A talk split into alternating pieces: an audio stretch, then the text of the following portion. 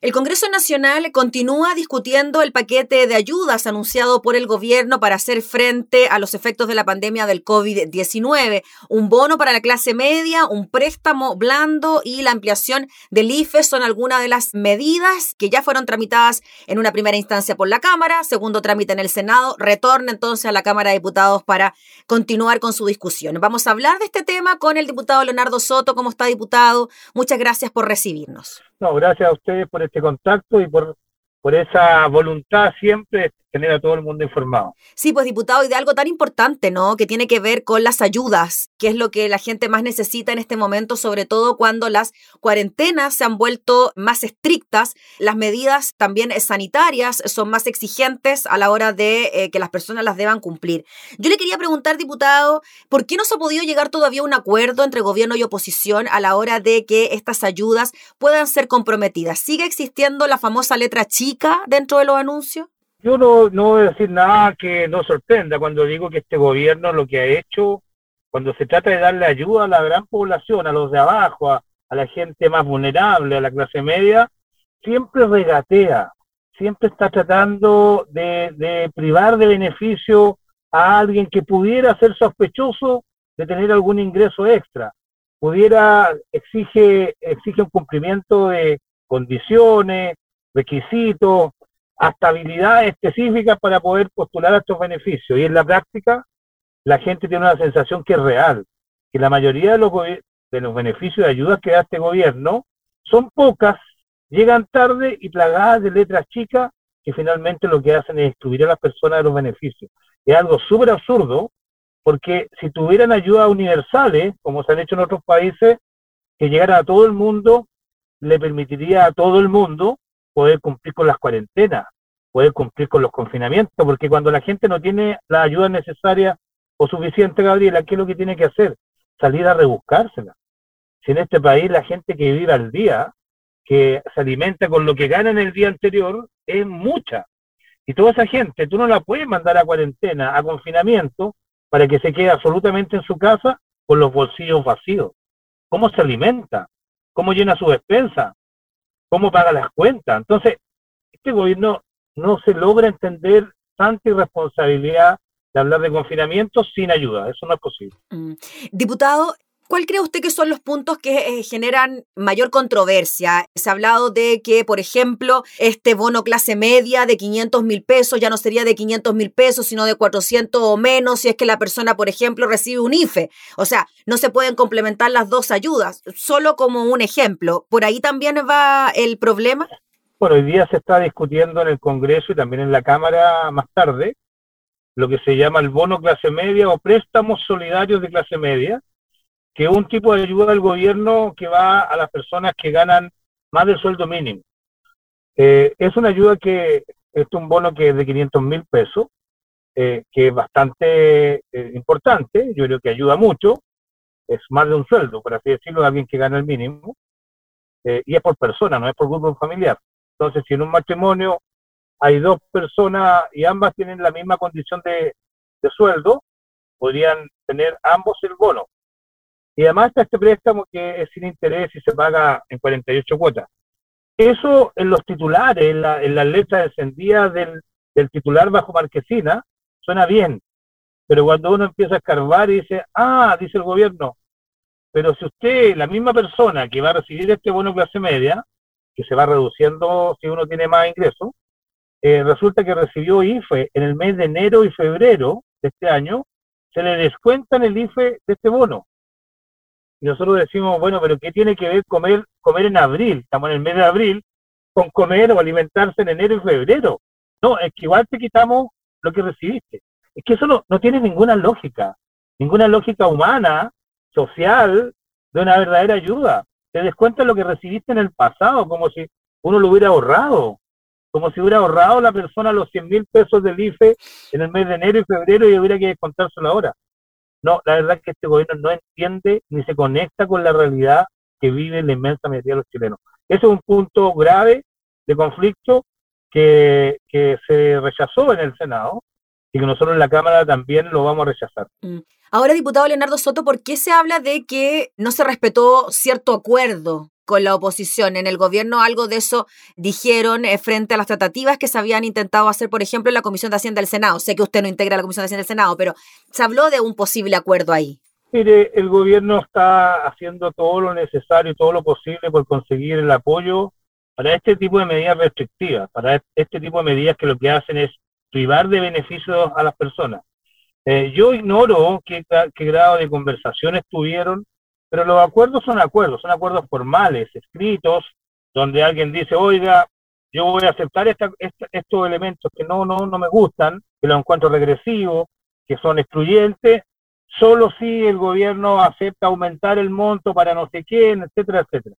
Si hay acuerdos formales, yo entiendo que tienen que ser respetados, pero entiendo que aquí no lo hay. Fueron conversaciones muy adelantadas, pero nunca hubo un acuerdo, y es muy difícil que exista un acuerdo cuando finalmente el gobierno hace lo que quiere.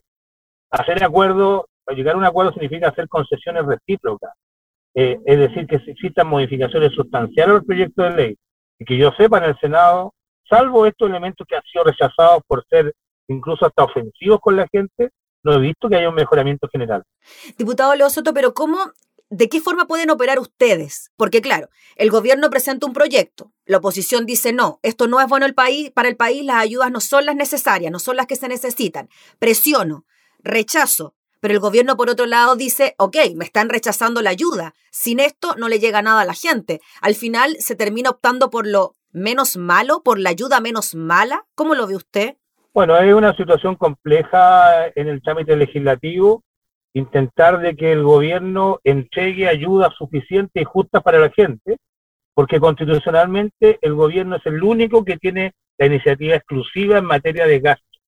Solo ellos pueden subir los montos, solo ellos pueden extender los beneficios a más personas. Entonces lo que nosotros hacemos es algo indirecto. Le rechazamos algunas cosas, le decimos esto no lo vamos a aprobar, eh, a menos que lo mejores. Lo rechazan en la Cámara, en el Senado lo vuelven a discutir, ahí lo mejoran, pero quitan por otro lado. Entonces, por el otro lado lo, rechazamos, lo votamos en contra. Vuelve a la Cámara en tercer trámite, lo votamos en contra todo. Y vamos a la comisión mixta a negociar todo para que suba. Eh, es un trabajo de chino que tiene muchas dificultades pero es la única manera que nosotros entendemos que la democracia nos entrega esta herramienta, que es la única, votar a favor o en contra, para poder conseguir mejoras para la gente. Y nosotros vamos a usar todas las herramientas que tengamos, de este tipo, de fiscalización, de todo tipo, porque aquí finalmente lo que está es la tranquilidad y la estabilidad de las familias chilenas. Eso es lo importante.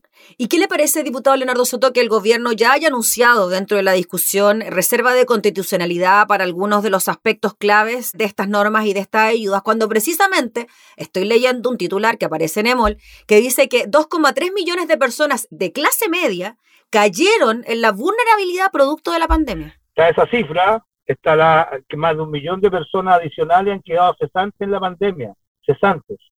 Cerca del 40% de los chilenos tiene trabajo informales, trabajo por cuenta propia, independiente, donde no tienen ingreso asegurado. Esa es la realidad social y económica del país. Y me parece un contrasentido, una insensibilidad, una indolencia gigantesca este gobierno que finalmente vaya al Tribunal Constitucional para impedir ayuda a las personas, para impedir ayuda a las personas. Eso es, eso, eso es antiético, es inmoral, porque si uno dijera es que el gobierno no tiene recursos, le estamos pidiendo algo imposible, no tiene en la caja fiscal los recursos suficientes para pero los tiene, por Gabriel, los tiene. Si Chile tiene incluso ahorro en el extranjero, en bono soberano, tiene más de 15 mil millones de dólares que podría estar utilizando. Se dijo que era para los tiempos de las vacas flacas. Hoy son vacas flacas para la gente más vulnerable. También tenemos capacidad de endeudamiento tenemos línea de crédito en el, en el Banco Mundial, etcétera, por si necesitamos. Entonces no se justifica que el gobierno esté regateando con la pobreza de la gente, esté regateando ante la desesperación y la amenaza de ruina que enfrentan todos los chilenos. Eso es increíble, inconcebible. Diputado, ahora hay otro tema que también está sobre la mesa, que es el aplazar las elecciones. Ya sabemos, se ingresó un proyecto para aquello, pero ustedes también desde la oposición están presionando para aprobar esta reforma constitucional, pero que venga de la mano con ayudas, porque si nos dicen en un mes tienen que estar todos guardados, encerrados, para finalmente poder participar del proceso eleccionario, nos imaginamos también que las ayudas vienen de la mano. ¿Cómo ve usted ese escenario también que de alguna manera se relaciona con las ayudas. Bueno, el día, eh, Gabriela, estamos prácticamente a una semana de lo que habrían sido las elecciones, la mega elección que le decían, elección parlamentaria, elección municipal, constituyente y de gobernador regional. Eh, yo creo que la salud está primero y si los expertos, la ciencia médica dice que no hay condiciones sanitarias para hacer la elección, hay que suspender. Y, por lo tanto no cabe otra alternativa. El punto es todo el resto de los detalles.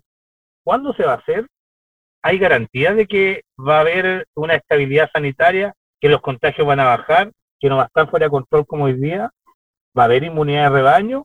Eh, eh, ¿Quiénes van a poder votar? Eh, ¿Qué va a pasar con las personas enfermas? ¿Qué va a pasar con los candidatos? ¿Van a seguir haciendo campaña con brigadistas, con banderas? Todos esos detalles que parecen secundarios no lo son tanto y son los que han causado mucho debate público. Todo en un contexto que donde la gente, con el Parlamento decimos, muy bien, suspendamos la elección, pero si queremos hacerla el 16 de mayo como propone el gobierno, démosle la tranquilidad económica para que las personas se mantengan en sus hogares y el 16 de mayo no volvamos a tener eh, nuevamente los contagios disparados, porque ¿qué va a hacer el gobierno? ¿Va a pedir nuevamente otra postergación? Sería ya tercera postergación de estas elecciones. Iban a ser en octubre, en abril, imagínate qué bochorno. Ya es un bochorno y por eso le, pedimos al gobierno seguridades, condiciones y el gobierno nuevamente llega tarde y llega mal. Mm. Diputado, finalmente, en cuanto a lo que se viene de ahora en adelante, tenemos una semana que es distrital, pero claro, tenemos sesiones de sala precisamente por lo mismo, porque, porque tenemos estos proyectos que están pendientes, como la postergación de las elecciones y la entrega de ayudas. ¿Qué cree usted que va a pasar? Ya nos anticipó un poquito, tercer trámite, comisión mixta, etcétera, pero ¿cómo ve usted al gobierno a la hora de mm, ceder? Porque recordemos que también entre medio de todo esto se discute un tercer retiro del 10%, que el gobierno no está a favor de aquello, pero al parecer es lo único que entrega ayuda real a la gente. ¿Cómo ve usted ese escenario de esta semana en estos proyectos? Bueno, sin duda el gobierno está en una posición de mucha debilidad. Primero porque claramente no está ayudando a la gente y, tiene como contrapartida el repudio o, la mala evaluación o la evaluación negativa del gobierno. Tiene niveles muy bajos de aprobación este gobierno y eso lo coloca en una posición de mucha debilidad. Su propia coalición, la bancada oficialista, digan lo que digan, pero están dejando solo al gobierno.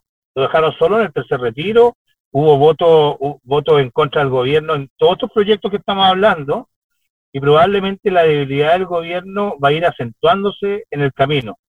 Yo veo que hay una, una, oportunidad para la gente de obtener mejores beneficios que los que hemos tenido, se han podido entregar, y la oposición va a hacer su trabajo, va, va a pelear por lo que nosotros creemos, por nuestras convicciones, que tienen que haber ayuda justa y suficiente.